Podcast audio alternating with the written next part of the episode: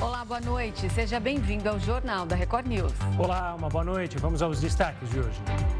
Governo federal promete 1.500 casas do programa Minha Casa Minha Vida para as vítimas do Rio Grande do Sul e autoridades monitoram a formação de novo ciclone na região. Ex-presidente Jair Bolsonaro é internado em São Paulo para a realização de novas cirurgias no intestino. Brasileiro fugitivo nos Estados Unidos, Danilo Cavalcante, é incluído na lista vermelha da Interpol.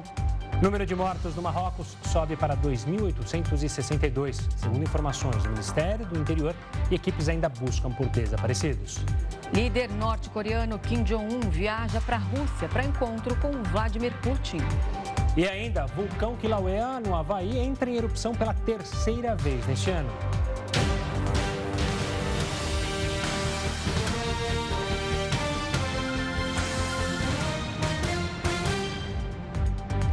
O grupo de trabalho da mini-reforma eleitoral votou hoje o parecer do relator, o deputado Rubens Pereira Júnior. A tramitação do texto deve ser votada amanhã, em regime de urgência. E o repórter Matheus Escavazini está ao vivo em Brasília e tem todas as informações. Boa noite, Matheus. Qual o motivo de tanta pressa por parte dos parlamentares? Boa noite para você, Renata, Gustavo, boa noite a todos. Essa tramitação mais acelerada é para que essas regras já entrem em vigor nas eleições municipais do ano que vem. Para isso, essas regras precisam ser sancionadas até o próximo dia 5 de outubro. A intenção da liderança da Câmara é fechar um acordo sobre o texto nessa terça-feira e, e votar também a urgência para que na próxima quarta seja votado, então, em plenário, em regime de urgência, sem passar por comissão alguma.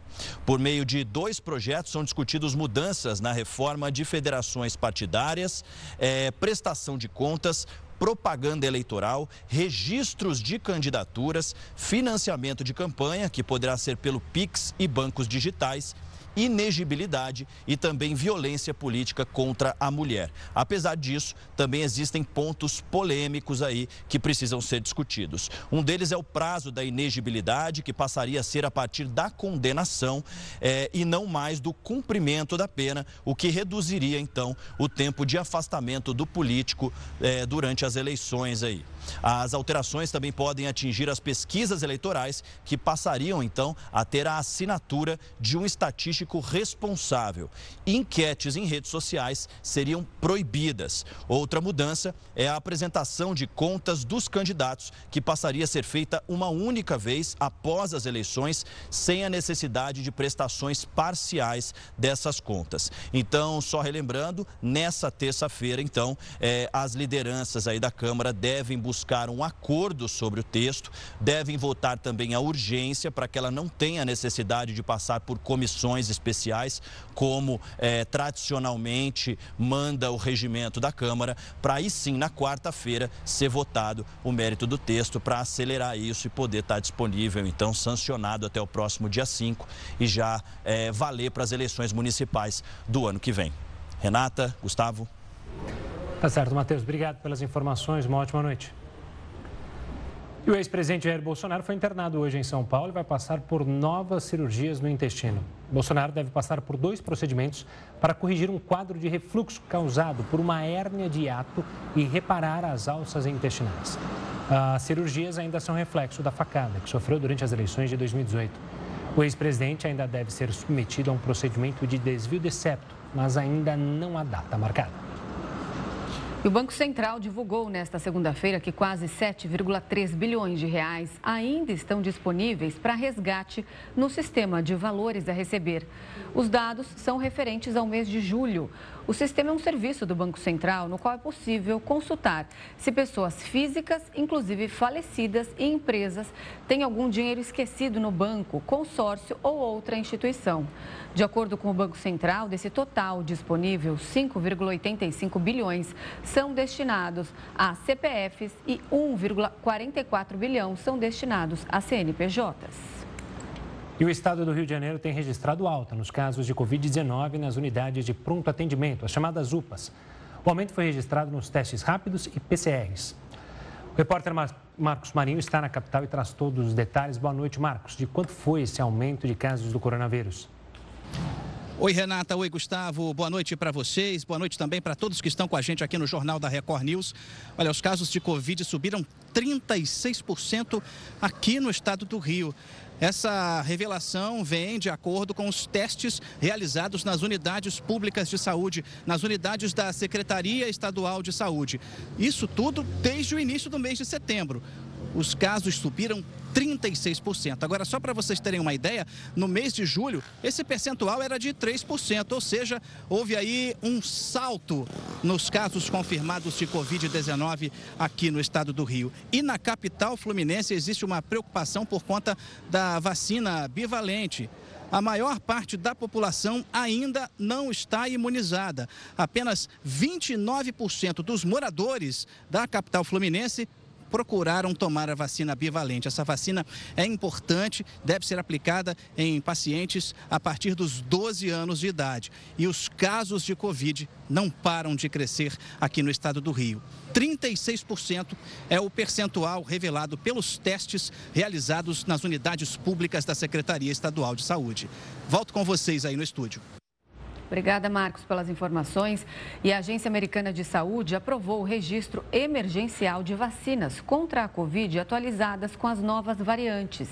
Os imunizantes da Moderna e da Pfizer foram formulados para combater as variantes que estão em circulação atualmente. De acordo com o órgão, as vacinas possuem fragmentos do material genético da subvariante XBB 1.5 da Omicron, que foi descoberta no fim do ano passado e é considerada como altamente transmissível pela Organização Mundial da Saúde. A agência considerou o imunizante eficaz e seguro para pessoas a partir de seis meses de idade e que já completaram o esquema primário de vacinas monovalentes da Covid-19. O governo federal anunciou que vai destinar 1.500 moradias do Minha Casa Minha Vida para vítimas do Rio Grande do Sul. 88 municípios foram afetados pelas chuvas e até o momento foram confirmados 46 mortos. As autoridades monitoram a formação de um novo ciclone na região. O ministro de Cidades, Jader Filho, confirmou a construção de 1.500 residências do Minha Casa Minha Vida nos municípios gaúchos prejudicados pelo ciclone extratropical. O investimento total do governo será de cerca de 195 milhões de reais. As moradias de interesse social vão atender os municípios em situação de calamidade pública. As cidades vão ter que buscar o governo federal para apresentar as respectivas necessidades. Segundo o ministro Jader Filho, as portarias para atender as cidades com menos de 50 mil habitantes serão publicadas até o fim de setembro. De acordo com o governo, 88 municípios gaúchos tiveram danos provocados pela forte chuva, sendo que 79 já tiveram a situação de emergência reconhecida. Segundo o último balanço, são mais de 40 desaparecidos, a maior parte em Mussum, Lajeado e Arroio do Meio. O levantamento ainda mostra que o número de desalojados superou 11 mil, enquanto os desabrigados são mais de 3.700. No domingo, o presidente em exercício, Geraldo Alckmin, esteve no Rio Grande do Sul e anunciou a liberação de 741 milhões de reais em recursos federais para auxiliar cidades afetadas. E os próximos dias serão de alerta no estado. A semana começou com previsão de chuva e o Rio Grande do Sul já monitora o risco de um novo ciclone perto da costa. O alerta foi divulgado pela Metsu neste domingo. Chuvas intensas devem atingir as partes oeste e sul do estado já nesta terça-feira. Segundo o comunicado, há risco elevado de temporais isolados com granizo e rajadas de vento forte. Na quinta, um ciclone extratropical deve se formar e impulsionar ar mais frio para o sul e centro-oeste do Brasil. E o fenômeno climático El Ninho pode influenciar nessa situação enfrentada pelo sul do Brasil. Para a gente entender melhor essa relação, nós vamos entrevistar agora o professor Francisco Eliseu Aquino. Ele é climatologista e chefe do Departamento de Geografia da Universidade Federal do Rio Grande do Sul. Professor, seja muito bem-vindo mais uma vez aqui ao Jornal da Record News. É, muito boa noite, Renata. Olá, Gustavo.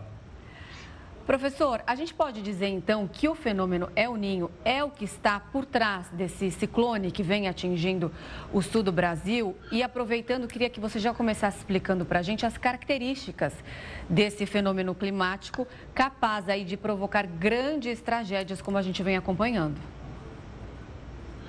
Sim, o fenômeno El Ninho vem se desenvolvendo ainda no Oceano Pacífico e as agências internacionais e brasileiras, nós consideramos que nós estamos com 90, 95% de chance de no, na primavera, durante a primavera, o fenômeno já estar completamente configurado e ativo. Mas é importante destacar que este ano nós batemos recordes de temperatura na superfície de todos os oceanos, em especial o Pacífico, que controla o El Niño, está anormalmente quente, por isso a gente já observa é, o fenômeno influenciando na atmosfera.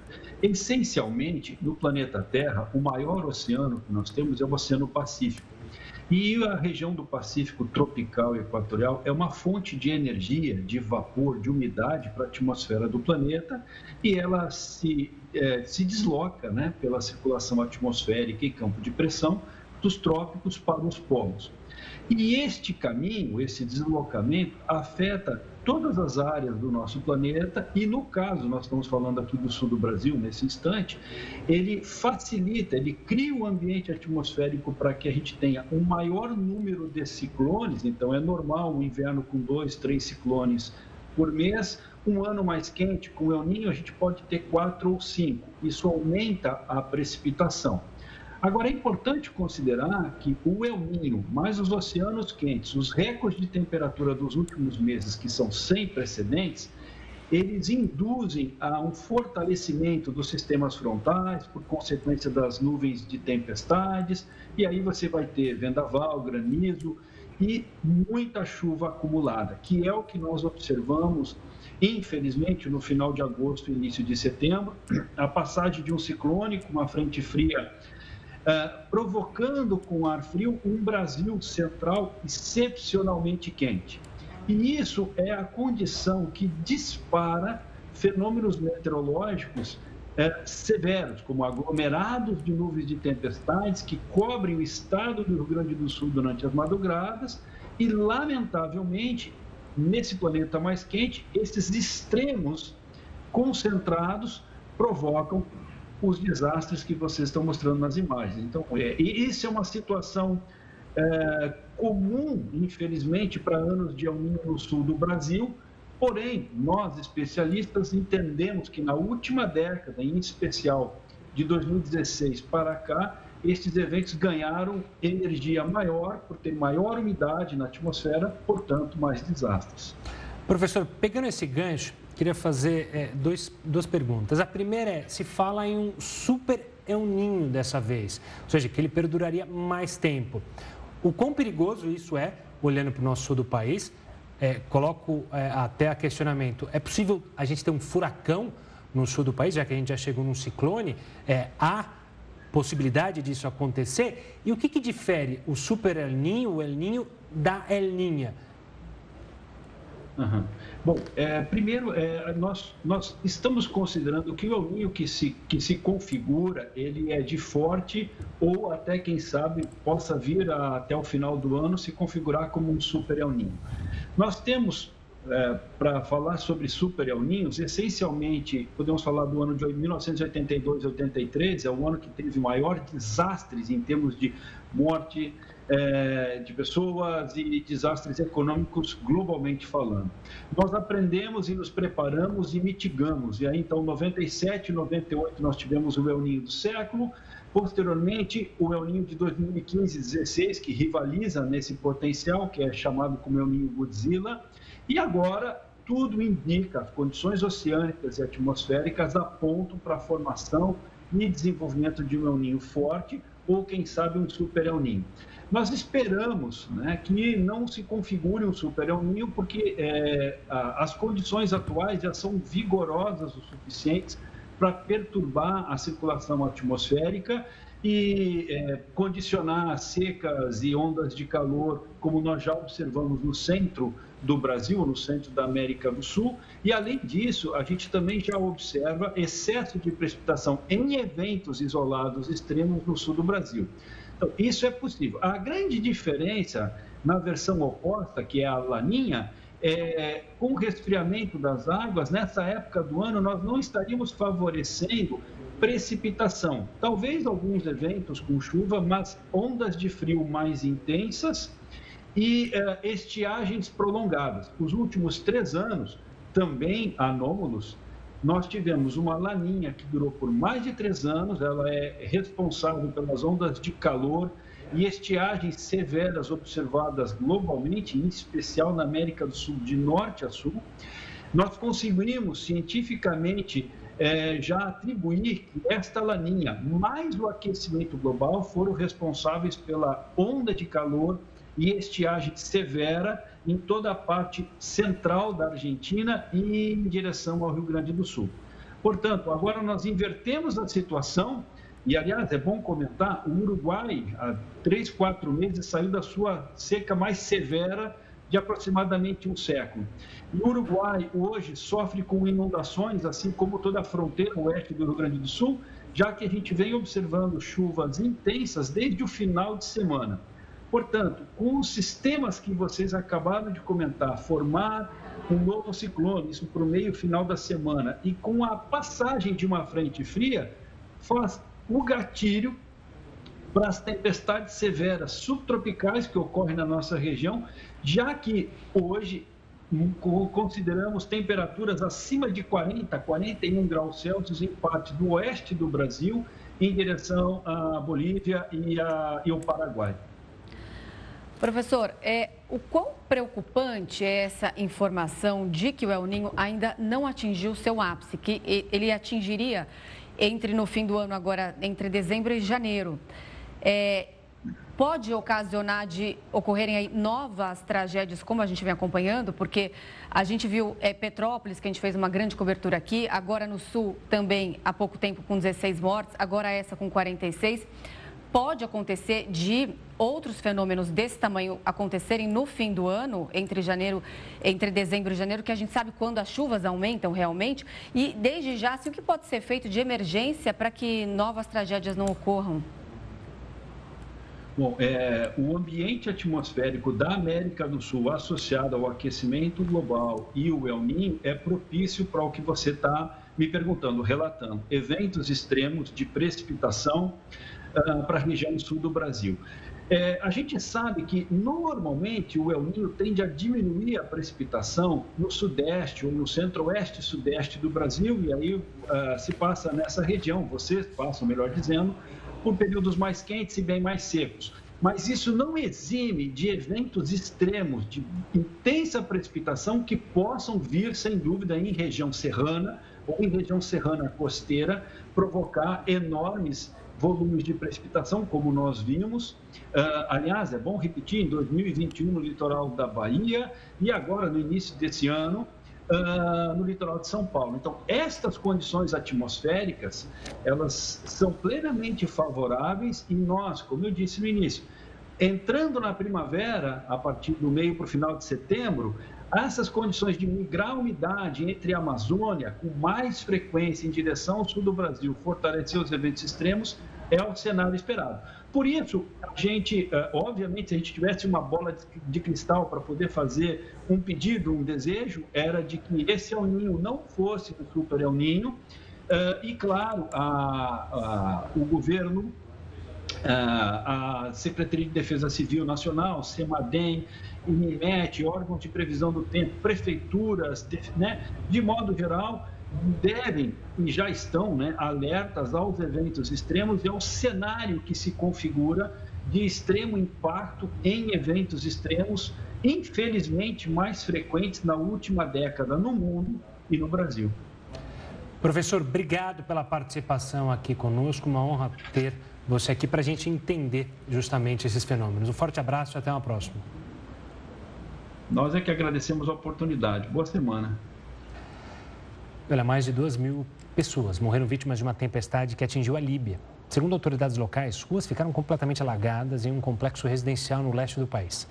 Ainda de acordo com as equipes de resgate, milhares de pessoas estão desaparecidas e o número de mortos deve aumentar conforme as investigações avançarem. Na Espanha, a região sudoeste também ficou alagada após as fortes chuvas. E o número de mortos no forte terremoto que atingiu Marrocos na semana passada subiu para 2.862. O tremor, um dos mais destrutivos no mundo nos últimos anos, atingiu os arredores de Marrakech com uma magnitude de 6,8, segundo os serviços geológicos norte-americanos, e de 7, segundo o Serviço Marroquino de Pesquisa Científica e Técnica. O terremoto foi o mais poderoso desde que começaram os registros modernos no país e atingiu uma região muito habitada. Cerca de 2.400 pessoas ficaram feridas. As autoridades ainda buscam por centenas de desaparecidos nos escombros. Tremores secundários ainda estão sendo registrados no país. Diversas famílias que sobreviveram perderam parentes e amigos, além das casas, que viraram entulhos de pedras nas ruas. Quando o terremoto aconteceu, eu encontrei a casa destruída e as crianças embaixo dos escombros. Pensei que nenhum deles conseguiria sair vivo dali, vendo o estado que ficou o lugar. A casa onde passei anos da minha vida, mais de 15 anos, economizei dinheiro para construir um lar para minha família.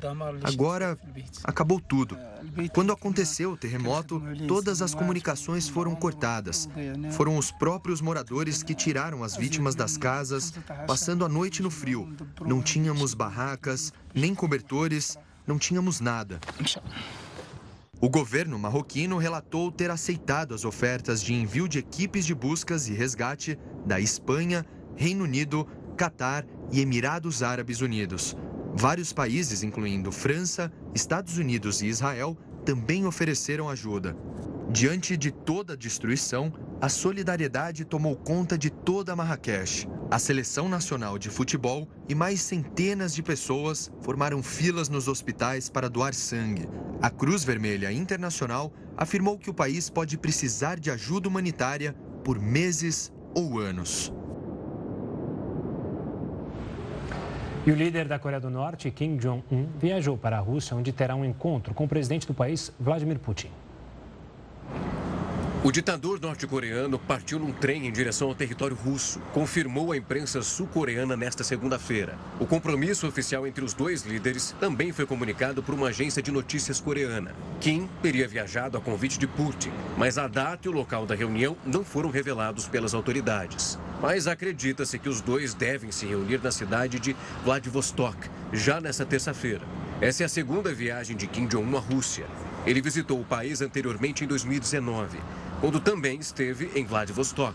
Na semana passada, Washington anunciou que tinha informações que Putin buscava um encontro com o ditador norte-coreano para negociar os armamentos que seriam utilizados na guerra contra a Ucrânia. Após o início do conflito e o crescente isolamento russo, Putin tem buscado se aproximar de aliados estratégicos e que podem fornecer armamentos e alianças militares.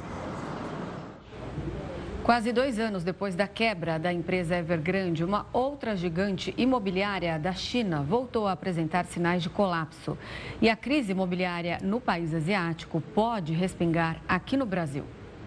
Nas últimas semanas, as ações da incorporadora chinesa Country Garden despencaram para os menores valores da história, por temores de que o setor imobiliário chinês esteja passando por uma nova crise de crédito. A empresa é considerada do mesmo patamar da Evergrande, que colapsou há dois anos no país. O sinal de problemas veio depois que a Country Garden precisou negociar a extensão do prazo de pagamento de alguns títulos de dívidas em dólares e só conseguiu fazer o pagamento no último dia. A companhia também tem renegociado diversos títulos e o mercado teme que em algum momento ocorra um calote. A dívida da empresa, segundo o último balanço corporativo, já chegou a 108,7 bilhões de yuans, cerca de 15 bilhões de dólares, que é quase a metade de toda a receita do trimestre da companhia. A situação atual da incorporadora é exatamente o que aconteceu com Evergrande em setembro de 2021. Por conta disso, muitos investidores estão receosos porque qualquer contratempo financeiro de alguma das gigantes da construção é capaz de causar um efeito em cadeia e gerar uma crise sobre outros setores da economia chinesa. Essa crise na Evergrande praticamente começou em outubro de 2020, quando o líder do Partido Comunista Chinês Xi Jinping estabeleceu o chamado três linhas vermelhas. As três linhas vermelhas. O que são essas três linhas vermelhas? As empresas incorporadoras deveriam diminuir o endividamento bancário delas, uh, pelo menos de curto prazo, deveria ser igual ao caixa. Como elas não estavam adequadas, essas três linhas vermelhas, uma delas, por exemplo, o caixa deveria ser maior que a dívida líquida de curto prazo, as empresas começaram a vender ativos a um preço cada vez mais baixo para se adequar. Vendendo os ativos rapidamente fez com que o preço dos ativos caísse. Com o preço dos ativos caísse, caindo, a, população começou a postergar as compras, derrubando ainda mais o preço das casas. E a crise no país asiático pode impactar também o Brasil. Isso porque o problema nas gigantes imobiliárias e no setor como um todo afetam não apenas os credores das empresas, mas também boa parte da população, que pode ter a renda impactada, com menos empregos e com dificuldades de acessar o crédito, tornando todo o crescimento econômico da China mais lento. Com isso, existe a possibilidade de menos exportações, que poderia gerar um impacto financeiro aqui no Brasil. Por enquanto, essa crise ainda não está impactando de forma notável o, a balança comercial do Brasil, principalmente em relação à exportação de minério de ferro. É bem verdade que o preço do minério, a tonelada caiu, mas a quantidade de toneladas uh, de, que nós exportamos de minério de ferro de janeiro a julho de 2023 foi maior do que a quantidade de toneladas de minério de ferro que nós exportamos em janeiro de 2022. Para se ter ideia, a China é atualmente o maior parceiro comercial do Brasil de forma disparada. No primeiro semestre deste ano, foram exportados quase 9,5 bilhões de dólares para a região, enquanto o segundo colocado, a União Europeia, importou 4,8 bilhões do país. O governo chinês ele está tentando mitigar um pouco esses efeitos.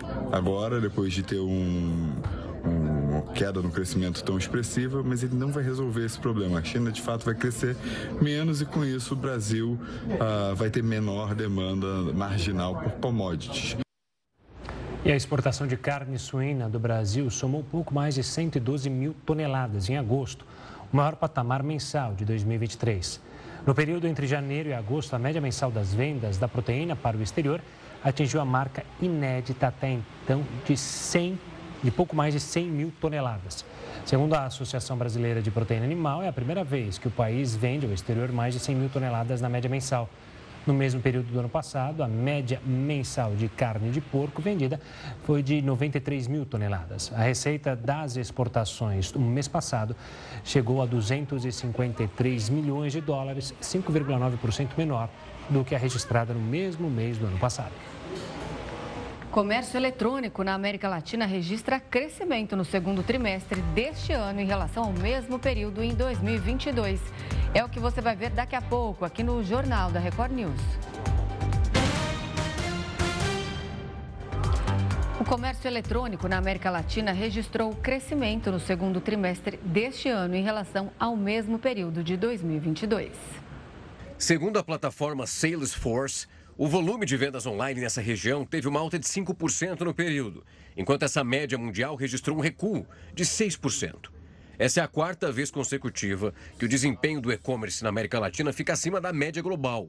Outro crescimento registrado ficou no valor médio gasto em cada pedido. Ainda segundo a plataforma, essa alta do ticket médio foi de 25 centavos de dólar, elevando assim o valor para 2 dólares e 10 centavos. No segundo trimestre do ano passado, esse aumento do ticket foi de 23 centavos de dólar, com o valor total em 2 dólares e 77 centavos. Intitulado Salesforce Shopping Index, o estudo analisou o histórico de compras de mais de 1 bilhão de consumidores, isso em 61 países, em 2.276 lojas online.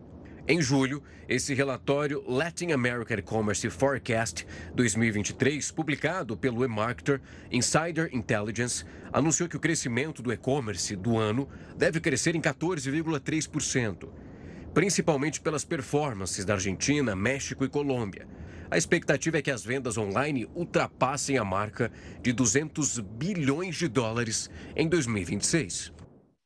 Os professores de escolas particulares de Belo Horizonte decidiram permanecer em greve por tempo indeterminado. A decisão aconteceu durante a Assembleia realizada hoje com mais de mil professores e 40 escolas. De acordo com uma nota divulgada pelo Sindicato dos Professores do Estado de Minas Gerais, a paralisação vai acontecer até o sindicato patronal recuar na tentativa de retirar direitos da categoria. Os donos de escola mantiveram a proposta de alterar cláusulas como adicional por tempo de serviço, isonomia salarial e férias coletivas. Um levantamento da FGV Social mostrou que entre 2012 e 2022, o percentual de pessoas que passaram a morar com idosos acima de 65 anos aumentou em todos os estados. Embora a classe C tenha o maior percentual de pessoas morando com idosos, com cerca de 25,04% da população, o maior aumento foi registrado na classe AB, em que a fatia subiu de 20,32% em 2012 para 24,97% em 2022. Esse movimento pode ser explicado por uma série de fatores, como o elevado desemprego dos jovens nos últimos anos, o envelhecimento da população e também o aumento do custo de vida. Para entender que tipos de cuidados os familiares devem tomar com os idosos, a gente conversa agora com o presidente do Centro Internacional de Longevidade no Brasil, médico e gerontólogo Alexandre Kalash. Doutor Alexandre, uma boa noite, obrigado pela participação aqui conosco. A gente já começa o questionamento, né? As pessoas estão preparadas para lidar com mais idosos em casa? Há um preparo? Quais são esses tipos de preparo? Em primeiro lugar, boa noite, muito obrigado pelo convite. Eu acho que, já de início, o Brasil não está preparado para lidar com esse envelhecimento relâmpago o Brasil será dos três países que mais rapidamente envelhecerão nos próximos 15 anos. Nós vamos dobrar a proporção de pessoas idosas entre 2011 e 2030. Compare isso à França, a qual foram necessárias sete gerações entre 1850 e 1995, o país já envelhecido, para fazer este mesmo dobrar. Então, o país não está preparado muito menos as famílias que deixaram de ter as famílias da minha infância, que tinham muitos filhos, muitas filhas. Quando alguém precisava de cuidado dentro de casa, você tinha alguém que cuidasse. Hoje as famílias estão cada vez com um número de filhos e netos cada vez mais reduzido. E com esse crescimento da população idosa, que também está passando a viver mais do que no passado, nós temos aí enorme. Como preparar as políticas públicas para que essa população não tenha a sofrer. Afinal, envelhecer é bom, cedo é que não presta. Essa é a conquista social dos últimos 100 anos. Nós não queremos reverter esta conquista, que é podermos envelhecer, num desastre ou lamentarmos que estamos envelhecendo. Doutor, agora eu tenho um dado aqui que até me chamou a atenção, que os idosos, eles serão quase 30% da população no Brasil até 2050. Quais os impactos que isso vai ter no nosso dia a dia? O primeiro impacto, naturalmente, nós temos que preparar a sociedade para um país que deixou de ser jovem, já não é jovem. Nós temos hoje 15,5% da população com mais de 60 anos para, em 2050, termos mais de 30%. Nós vamos dar um salto de 133 milhões de sexagenários hoje para em torno de 68 milhões. E adivinha, você vai estar entre eles. É para isso que nós estamos querendo preparar o país, para que vocês mais jovens possam crescer e envelhecer com dignidade, com autonomia, com independência, com mais saúde e com mais conhecimentos. Um país que envelhece, desde que tenha essas condições básicas de melhor saúde, mais possibilidade de participar integralmente da sociedade, mais conhecimentos, porque a tecnologia não vai dar moleza, você tem os envelhecer. Mas nós temos que pensar naqueles que, inclusive, eu estou vendo diante de mim na telinha, e não tem essa possibilidade da independência e da autonomia que precisam ser protegidos e precisam de segurança no seu dia a dia. Falando sobre essa proteção e essa segurança no dia a dia, me espanta como observador o quanto as grandes cidades, não vou dizer as pequenas cidades porque não vivo nelas, mas olhando aqui para São Paulo, como não estão preparados. A gente mostrou algumas imagens de idosos tendo que caminhar em calçadas terríveis. Ou seja, além do risco para esses idosos de viver numa, numa cidade que sempre está com perigo, perigo constante a eles, você obriga essas pessoas a deixarem de sair de casa, ou seja, é também uma, uma retirada do idoso porque ele pode ter medo de sair, ele fica excluído da sociedade? Infelizmente, sim. Mas não é só pelo aspecto das calçadas, da questão física. Evidentemente que nós temos populações nas cidades grandes e também cada vez mais nas cidades em situações abjetas de pobreza, não tem abastecimento de água confiável, de eletricidade. Nós somos um país onde uma proporção importante entre alguns 30% para outros 50% da população não tem acesso a esgoto sanitário. Nós estamos em situações muito precárias, mas não é só o aspecto. É um aspecto também de acesso a serviços Felizmente, nós temos todos os marcos civilizatórios que fazem com que a população brasileira esteja mais protegida do que há 30, 40 anos, 50 anos atrás. Eu sei, como médico, eu vejo essa população hoje com acesso à saúde porque existe o SUS. E mais de 80% dos idosos no Brasil dependem única e exclusivamente do SUS para o seu serviço de saúde. Nós não vamos voltar atrás. E outro aspecto é que existe hoje uh, uma aposentadoria não competitiva que faz com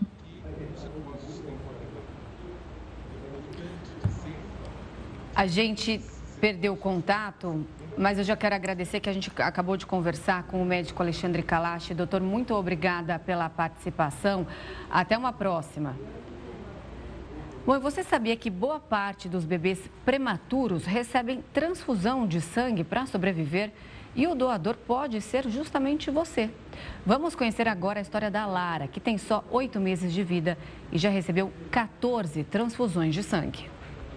Em ver a Lara assim, sorrindo, nem imagina tudo que ela e os pais passaram juntos. Ela nasceu com 24 semanas e 2 dias, 552 gramas e apenas 29 centímetros. Precisou ficar quatro meses na UTI neonatal e enfrentou duas paradas cardíacas, além de uma infecção generalizada. Durante esse período, Lara precisou de 14 transfusões de sangue, o que assustou e muito os pais no começo. A gente ficou um pouco sem entender, né, um pouco aflito ali, mas sabendo que era para o bem dela, então estava tudo certo. Ele explicava o que ela estava tomando, que era para questão da plaqueta, questão das hemácias, para ganhar, para não ficar tão frágil. E ao pouco a gente foi se acostumando com isso. Mas assim como Lara, muitas outras crianças e suas famílias também precisam passar por esse desafio. Mais de 11% dos nascimentos no país acontecem antes da gestação completa. 45 a 75% dos bebês prematuros de baixo peso precisam de transfusões de sangue durante o período de internação na UTI neonatal. E os motivos são variados. Se ele for um bebê prematuro, então ele já nasce com um pouco mais de anemia, digamos assim, e essa queda pode ser mais acentuada. Então eles têm já fisiologicamente o que a gente chama de anemia da prematuridade. O sangue utilizado nessas transfusões vem de uma pessoa adulta que fez a doação em um dos hemocentros. É, você já tinha conhecimento que o seu sangue pode, na verdade, salvar a vida de vários bebês que acabaram de nascer? Não, essa não. Eu conhecia que pode ajudar até a doação de plaqueta também, que é importante. Mas para ajudar prematuro, não. Melhor ainda. Fico ainda mais feliz, né? Porque é, são vidas que estão se iniciando, então é, é muito bom estar tá podendo ajudar também. Ele passa por um processo longo até ficar disponível. Depois da coleta, a bolsa de sangue é fracionada em três partes principais, que são as hemácias, as plaquetas e também o plasma, para ser direcionado a cada caso específico apenas com o que é necessário. Esse sangue fracionado ainda passa por um processo de alicotagem, onde ele é dividido na quantidade necessária para cada bebê. A gente separa de uma bolsa mãe um pouquinho e essa alíquota que é adequada ao peso do recém-nascido é o que a gente vai dar para a transfusão. Cerca de 80% desses pacientes vão receber a transfusão ao menos uma vez durante a internação. Quanto menor o tempo de gestação da criança, maior é a necessidade. E todo o processo é feito com muito cuidado. O pessoal da UTI neonatal, elas são especiais. que elas conseguem pegar as veias naqueles bebês bem é, pequenos, né, de extremo baixo peso. Às vezes a gente tem bebês aí com menos de um quilo, menos de meio quilo de, né, de peso. Então, são capilares que a gente fala, são aquelas veias bem fininhas por isso que elas são tão especiais, porque elas conseguem. Para doar, basta fazer o agendamento no hemocentro mais próximo, estar bem de saúde, ter entre 16 e 69 anos e pesar mais de 50 quilos. No dia da doação, também é importante não estar em jejum. Aí é só comparecer ao local levando um documento oficial. O doador passa por uma triagem e por uma entrevista. Todo o processo é rápido e também muito seguro. Depois da entrevista, os doadores vão para a sala de coleta, onde ficam de 10 a 15 minutos. De cada um, são coletados de 450 a 500 ml de sangue, que salvam a vida de até quatro adultos e incontáveis crianças prematuras. Então, quando a gente fala na UTI, então no hospital, em torno de 50% são transfusões nesses bebês. A grande maioria, os bebês prematuros e de baixo peso. É importante ficarmos atentos para as restrições. Não podem doar quem teve diagnóstico de hepatite após os 11 anos de idade mulheres grávidas ou que estejam amamentando, pessoas que estão expostas a doenças transmissíveis pelo sangue, usuários de drogas e quem teve relações sexuais com parceiro desconhecido ou eventual sem o uso de preservativo. Em caso de dúvida, basta entrar em contato com a ProSangue por um dos canais de atendimento. Venha doar, é super rápido, fácil. E é só aquela picadinha que parece uma mordidinha de formiga da agulha no braço. E o resto, olha, é tranquilo sem problema. E venha mesmo que você não sabe quantas pessoas você vai poder ajudar. Não, vem doar. Uai, se tiver medo, segure e vem. Além, é claro, de ser gratificante. Afinal, não é sempre que temos a oportunidade de salvar uma vida e transformar a história de quem acabou de nascer. O meu agradecimento a todos os doadores e quem ainda não é doador. É, eu faço um apelo para que doe, porque o sangue de alguém salvou a vida da minha filha né? E eu espero que o meu, porque também quero me tornar doadora, também possa salvar outras vidas. Faz um rápido intervalo e volta em instantes. Pesquisadores da Unicamp desenvolveram um dispositivo gástrico capaz de estimular os hormônios que promovem a sensação de saciedade. Assim, o mecanismo é capaz de ajudar a controlar quadros de obesidade severa. Segundo a instituição, o aparelho faz uma conexão entre a atividade elétrica do estômago e as respostas hormonais do sistema nervoso central. Ele consegue controlar, gerar e conduzir os sinais necessários para estimular a parede gástrica do paciente. O estudo segue na fase de testes experimentais em animais e a tecnologia vai levar tempo ainda para chegar até ser aplicada em seres humanos. Mas a patente já foi obtida e depositada no Instituto Nacional de Propriedade Industrial. E quem vai mais falar mais sobre esse assunto conosco é a doutora Tassiane Alvarenga, endocrinologista e metabologista pela Universidade de São Paulo. Doutora, uma ótima noite, obrigado pela participação aqui conosco. Eu queria começar puxando justamente essa revolução tecnológica que a gente tem a cada dia e o quão importante ela tem sido na ajuda desses pacientes. A gente já consegue ver na prática algo dando certo? Obviamente que esse estudo específico é um estudo inicial, mas e outras tecnologias? Boa noite. É, é muito importante tratar a obesidade com ciência e evidência. porque hoje mais de 60% da população brasileira encontra-se acima do peso. E não adianta nós falarmos para esses pacientes que eles precisam simplesmente fechar a boca, praticar atividade física, porque 80% desses pacientes não vão conseguir fechar a boca e fazer exercícios sozinhos, sem a ajuda de uma medicação para colocar toda essa teoria em prática. Então, as novas medicações que estão surgindo para o tratamento da obesidade e também as novas tecnologias. E esse dispositivo é uma delas. Que, apesar de ainda estar numa fase inicial de estudo, é uma esperança, é uma luz como uma nova forma de tratar esses pacientes.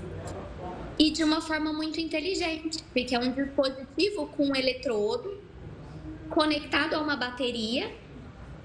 E apesar de ter sido apenas em porcos esses estudos, eles mostraram que é possível estimular a parede do estômago, as células gástricas, a produzirem hormônios da saciedade e dessa forma avisar o cérebro para parar de comer. E é uma nova estratégia, né? Nós temos muitos medicamentos que já são aprovados para isso, mas que um tamanho não serve para todos. Existem pacientes que não podem tomar os medicamentos, que têm efeitos colaterais com os medicamentos, ou que não têm uma boa resposta de perda de peso. E que esse dispositivo pode ser uma esperança a gente tem um longo caminho para percorrer, né? Os estudos foram realizados em porcos em fases de crescimento. Então, eram porcos com menos de 15 quilos. Mas diante dos resultados promissores contro no controle da fome, no estímulo da saciedade, esses estudos vão continuar agora com porcos maiores, com porcos de 50 quilos, para depois ser testado em humano. Doutora, quando a gente fala desse dispositivo, ele seria indicado para qual tipo de obesidade? A gente está falando de obesidade severa e ele também seria uma possibilidade aí de substituir métodos tradicionais já conhecidos como a cirurgia bariátrica? Esse dispositivo, quando ele for começar a ser testado em humanos, que ainda não foi, ele vai ser testado provavelmente para obesidade grau 1, obesidade grau 2 e obesidade grau 3. Até porque a prevalência de obesidade em jovens de 18 a 24 anos aumentou em 100% no último ano. É, então, é, ele vai ser testado para vários tipos de obesidade, inclusive porque nós sabemos que a obesidade por si só é uma doença e que pode causar outras doenças, como pressão alta, diabetes, gordura no fígado, isolamento social e depressão, problemas no joelho, problemas de apneia do sono. Então, ele vai ser testado para diferentes graus de obesidade. E nós não podemos falar em substituir a cirurgia bariátrica, até porque a cirurgia bariátrica é um excelente tratamento para pacientes com obesidade grau 2 e obesidade grau 3.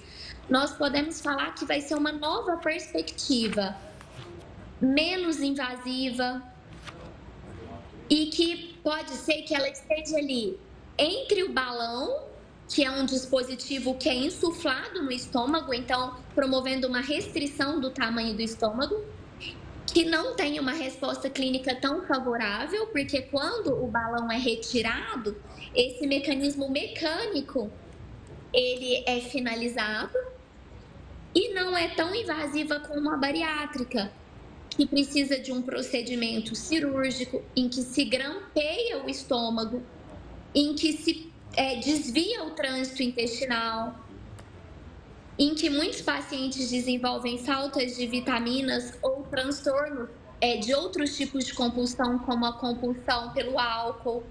Então, eu falo que ele seria um meio do caminho, com uma melhor resposta do que o balão intragástrico e menos invasivo do que a cirurgia bariátrica. Mas lembrando que esse dispositivo ainda não foi nem testado e nem estudado em humano, apenas em porcos por enquanto.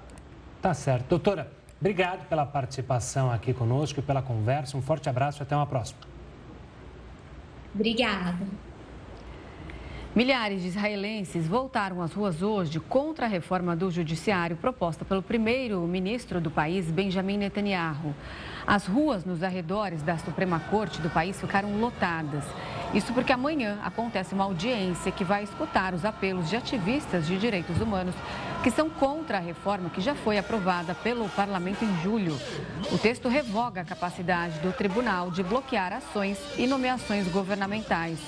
Na opinião dos manifestantes, essa medida afeta a independência dos poderes. De acordo com autoridades locais, seis pessoas foram presas por perturbar a ordem pública e bloquear rodovias nos protestos desta segunda-feira. O Japão liberou o visto para turistas brasileiros. A medida começa a valer no fim do mês e tem um prazo de três anos. Os turistas brasileiros que quiserem viajar ao Japão não vão mais precisar de visto para entrar no país. A ação faz parte de um acordo de isenção recíproca. Ou seja, os japoneses também não vão precisar de autorização para visitar o Brasil. A medida entra em vigor no dia 30 de setembro e, a princípio, terá um prazo de três anos mas pode ser renovada. O turista poderá ficar no Japão sem o visto por até 90 dias e será necessário apenas um passaporte válido para visitar o local. Mas a dispensa da autorização não se aplica a quem deseja viajar em busca de emprego ou para exercer alguma ocupação. De acordo com o texto, a medida visa promover as relações de amizade e cooperação entre os países, facilitando viagens, relações culturais e comerciais entre Brasil e Japão. Apesar da isenção do visto, os dois governos têm o direito de recusar a entrada ou permanência de pessoas nos respectivos territórios. Isso se considerarem que eles prejudicariam os interesses dos respectivos países. Brasil e Japão também podem suspender temporariamente a aplicação das medidas por razões de política pública, segurança ou também saúde. O Jornal da Record News vai para um rápido intervalo e volta já já. O vulcão Kilauea, no Havaí, entrou em erupção pela terceira vez neste ano. Esse vulcão é o mais jovem e ativo da ilha.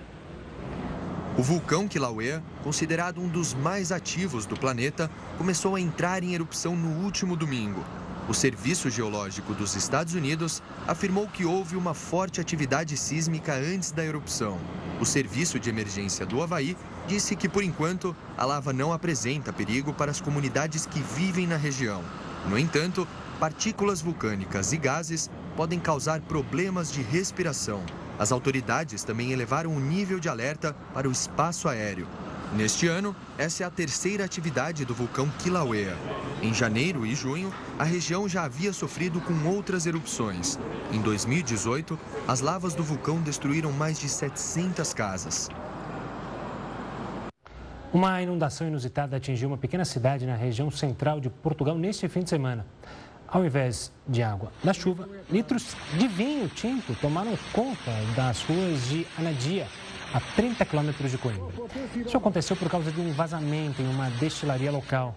Com o incidente, um verdadeiro rio de vinho tinto pôde ser visto durante o dia. A empresa e a prefeitura não souberam dizer a quantidade de vinho vazado. As imagens compartilhadas por moradores em redes sociais mostraram que, em alguns casos, chegou a formar até uma correnteza. O Jornal da Record News fica por aqui. Muito obrigada pela companhia. E uma ótima noite. Fique agora com o News das 10 com Rafael Ogatti.